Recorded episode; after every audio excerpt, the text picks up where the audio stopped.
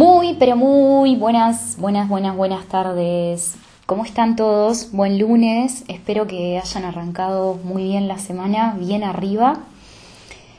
Y aquí vengo, aquí les traigo un caso espejo para empezar a de a poco entender juntos. Lo cierto, como a mí me gusta decir siempre, esto es solo una herramienta, una información que puede ayudarte. Y a continuación te voy a compartir algunas de las posibles causas asociadas a que ahora mismo tu familia no esté apoyando tu relación de pareja. Esta situación es una situación muy dolorosa para quien la ha vivido, sabe, y el que no se la puede imaginar, porque si estás ahí ahora mismo, tenés la sensación de siempre estar con el peso de estar eligiendo entre una cosa y la otra. Y eso genera una gran impotencia, porque a lo mejor eh, cuando estás con tu pareja compartiendo un tiempo y vas a visitar a tu familia, no te preguntan por él o por ella y eso resulta doloroso. O quizás, eh, bueno, tu familia te demuestre un cierto, una cierta distancia, un cierto desplazamiento cuando compartís tiempo con esa persona, ¿no? Y al mismo tiempo quizás te encuentres queriendo integrar a tu pareja, a tu familia y por ahí encontrás que él o ella no lo siente y también te frustra porque es como que no sabes qué hacer porque estás ahí entre San Juan y Mendoza como decimos acá en, en Uruguay en criollo y realmente esta situación es muy frustrante. Y mm, la mirada desde los espejos siempre va a ser una mirada entendiendo que en algún punto todos nosotros estamos creando las situaciones que vivimos. Sí, es duro, es difícil, lo sé, pero tiene su cara bonita, tiene su lado bueno, que es el que, sí, bueno, si lo estoy creando yo, algo puedo hacer con esto. Hay una frase de un curso de milagros que me gusta muchísimo que dice, soy responsable de lo que veo, elijo los sentimientos que experimento y decido el objetivo que quiero alcanzar. Y todo lo que parece sucederme, yo mismo lo he pedido y se me concede tal como lo pedí. Fíjense qué fuerte esta frase. Nos invita a todos a ponernos en una posición de responsables de nuestra vida. ¿Y por qué nos cuesta entender esto? ¿Por qué? ¿Por qué? ¿Por qué? ¿Por qué si yo estoy viviendo esto ahora, este caso espejo tan doloroso que les cuento, ¿por qué tengo que entender que lo estoy creando yo si me duele? ¿Por qué me estoy haciendo la vida a cuadritos, no? Porque hay una parte de nosotros que es la mente inconsciente que proyecta toda esta información y hace que viva lo que vivo. Pero lo hermoso de los espejos es que le puedo dar una lectura diferente a eso que estoy viviendo. Pero para darle una lectura diferente yo tengo que pararme en una posición de sentirme responsable de lo que vivo. Tengo que salir del lugar de víctima tengo que dejar de culpar a mi familia en este caso, tengo que dejar de culpar a mi pareja por no querer involucrarse con mi familia, ¿bien? Y mirarlo con los ojos del amor, mirarlo con los ojos de la vida, con su infinita sabiduría que siempre nos va a estar llevando a todos a vivir escenarios para recordar mi verdad. Entonces vamos a ver juntos posibles causas que hacen que yo esté viviendo hoy una situación donde mi familia no apoya mi relación de pareja. Y para hacer ese ejercicio o para empezar a, procesar juntos esta información, quiero que entiendas la situación que estás viviendo con tu familia y tu pareja como un efecto de algo que le está dando vida. Las situaciones que vivimos son un efecto de algo que le está dando vida. ¿Y qué es lo que le puede estar dando vida a esta situación? ¿Qué es lo que puede estar haciendo que yo esté viviendo esta situación en la que mi familia y mi pareja no se llevan bien. Vamos a ver a continuación algunas de las causas, como siempre digo, no son todas las causas, pero son causas que vengo observando en lo que son mis consultas. Por ahí los que han trabajado conmigo saben que ante cada consulta me hago un informe de caso espejo y me ayuda a entender cada vez más esta información con más detenimiento y con más facilidad. Entonces vamos a ver cuatro causas posibles que hacen que hoy viva esta situación. Para empezar, si tenés la tendencia a necesitar siempre la aprobación de tus padres, de tu familia,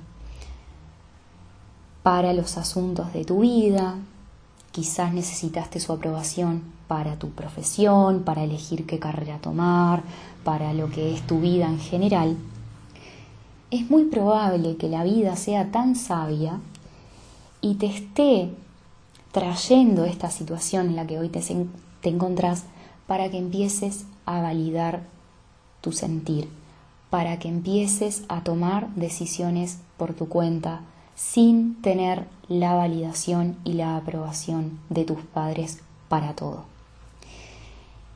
Y esto es una gran expansión, es pasar del miedo al amor, porque quizás es la primera vez que yo me encuentro en la encrucijada de tener que elegir lo que quiero, lo que siento para mi vida, sin contar por primera vez con su aprobación. Esta situación se me presenta para empoderarme, para entender que soy el responsable de mi vida.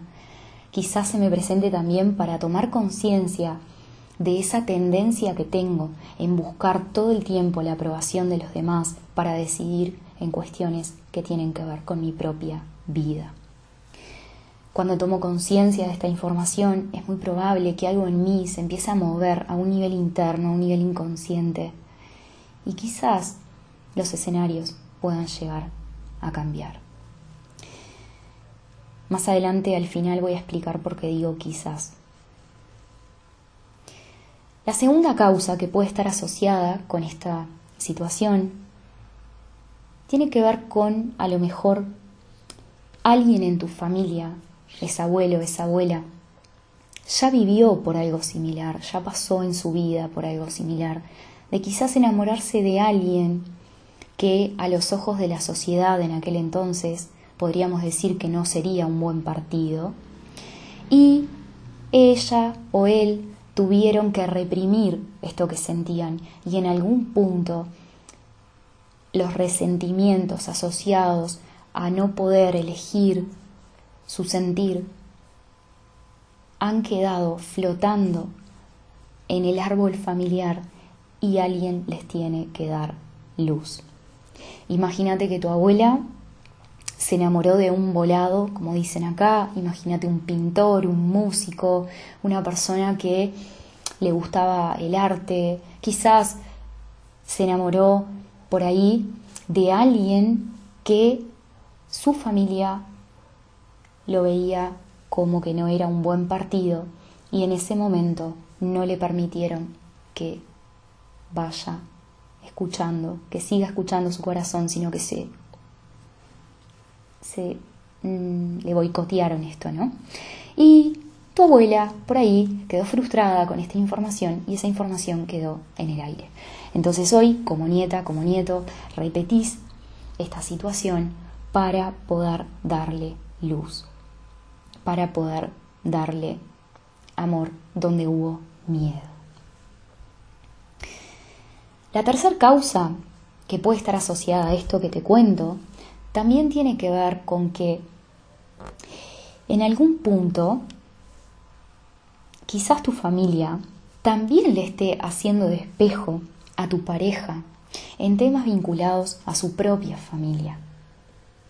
A lo mejor él o ella no tiene una buena relación con su propia familia y quizás también haya estado buscando como un lugar que no se lo dan o siente que no se lo dieron y ahora resulta que tampoco se lo están dando en tu familia, porque así lo puedes estar viviendo, así lo puedes estar entendiendo, ¿no? Entonces esta es la oportunidad de poder darle luz a todos esos resentimientos que a lo mejor tu pareja tiene en relación a esta situación y que de otra manera no lo podría haber hecho consciente, sino es topándose nuevamente con el mismo escenario. La vida siempre nos va a estar llevando del miedo al amor y lo que no atiendo por un lado lo voy a volver a repetir en otro escenario similar.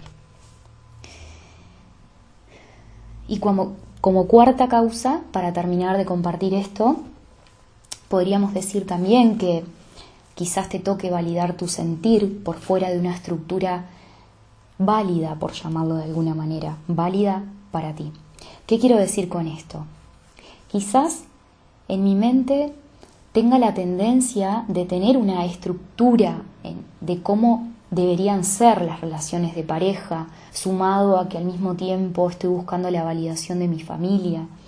Y a lo mejor es una oportunidad para empezar a entregarme a una experiencia que habitualmente vengo relacionándome de una forma muy lógica, muy racional, muy mental. Y si tengo la tendencia a relacionarme con parejas o a mirar las relaciones de pareja desde un plano más mental, desde las variables racionales. Te voy a poner un ejemplo. Si tengo la tendencia a mirar eh, si una persona tiene o no éxito en el mundo de la forma, si estudió tal cosa, si no me gusta porque eh, es esto, es lo otro, y todo eso significa que estás viendo a la persona desde un plano más mental, a lo mejor la vida te está invitando con esta experiencia a que te conectes más con tu sentir y a que dejes de ir por la vida como si tuvieras un checklist de quién es valioso para ti y quién no de acuerdo a variables racionales. Y hoy la vida te dice, escucha un poco tu corazón, aunque tu familia no esté de acuerdo contigo en esto, permitítelo sentir y a lo mejor no tiene por qué ser una relación que dure años. A lo mejor es una experiencia de unos meses, pero en tu mente estructurada estás validando las relaciones por lo que duran y no tanto por lo que te hacen sentir. Retomo lo que te decía en un comienzo, porque digo quizás las cosas cambien, porque cuando uno trabaja con los espejos, cuando trabajamos con los espejos, no significa que las cosas siempre vayan a cambiar ahí afuera, sino que lo que cambia al volvernos más conscientes de que estamos creando nuestra realidad desde algún punto, es que puedo estar en paz con esta situación. Y esa es mi invitación desde el mundo de los espejos, que es lo que comparto que podamos estar en paz frente a los escenarios que la vida nos pueda plantear. Cuando empezamos a trabajar con toda esta información de los espejos, sucede que también las cosas empiezan a cambiar ahí afuera. Pero no pongamos el foco en que las cosas cambien ahí afuera y en que ahora mi familia me apruebe, mi pareja, porque yo me di cuenta de cuáles son las causas, porque ahí estoy cediendo todo mi poder personal afuera de mí y ahí no estoy entendiendo o integrando los aprendizajes que la vida me quiere mostrar.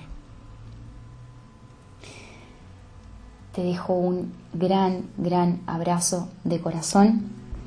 Espero que puedas de a poquito empezar a desarrollar la mirada espejo porque es muy liberador darnos cuenta de que siempre estamos frente a nosotros mismos en todo. Puedes encontrar también un video en mi canal de YouTube que te acompaña en este proceso que se llama Cómo trabajar con la información de los espejos. Nos vemos muy pronto. Un abrazo.